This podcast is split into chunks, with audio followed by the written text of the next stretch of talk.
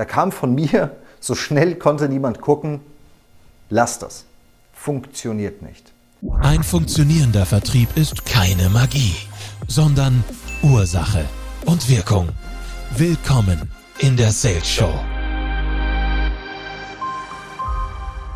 Work-Life-Balance als Gründer, als Gründerin. Für viele ein sehr, sehr großes Thema, vor allem in der heutigen Zeit, die sagen, hey, wie bekomme ich das alles unter einen Hut?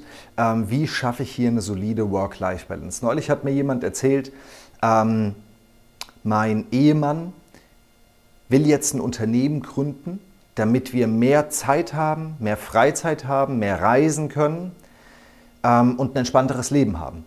Da kam von mir, so schnell konnte niemand gucken, lass das. Funktioniert nicht. Willst du vielleicht nicht hören? Sagst du vielleicht, hey, geht auch anders, mag sein, dass es ein Glaubenssatz von mir ist, aber ich kann dir eine Sache versprechen. Ich kenne niemanden, der ein solides Unternehmen aufgebaut hat, der in diese Gründung, in den Aufbau des Unternehmens gegangen ist mit der Frage, wie kriege ich eine solide Work-Life-Balance hin? Niemanden. Ich habe vor der Gründung, war ich eine Person, ich war super viel am Lesen, viel Yoga gemacht, war im Schweigekloster, habe viele, viele tolle Erfahrungen gemacht, Persönlichkeitsentwicklung, spirituelle Erfahrungen.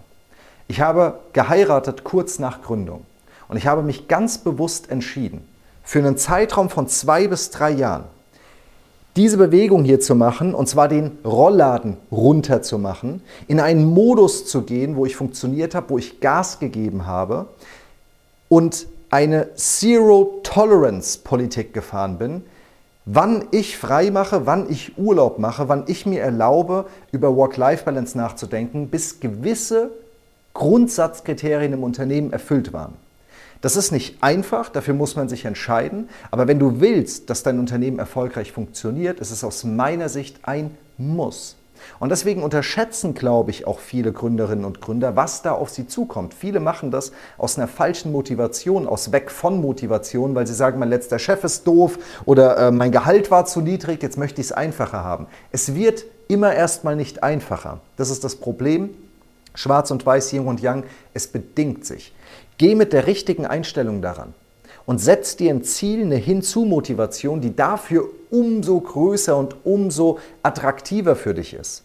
Akzeptiere nicht, wenn gewisse Dinge in deinem Unternehmen nicht laufen, wenn ihr keine kontinuierliche Lead-Generierung habt, wenn euer Sales nicht funktioniert, wenn gewisse Dinge nicht funktionieren und du nicht mal in Ruhe und entspannt vier Wochen wegfahren kannst.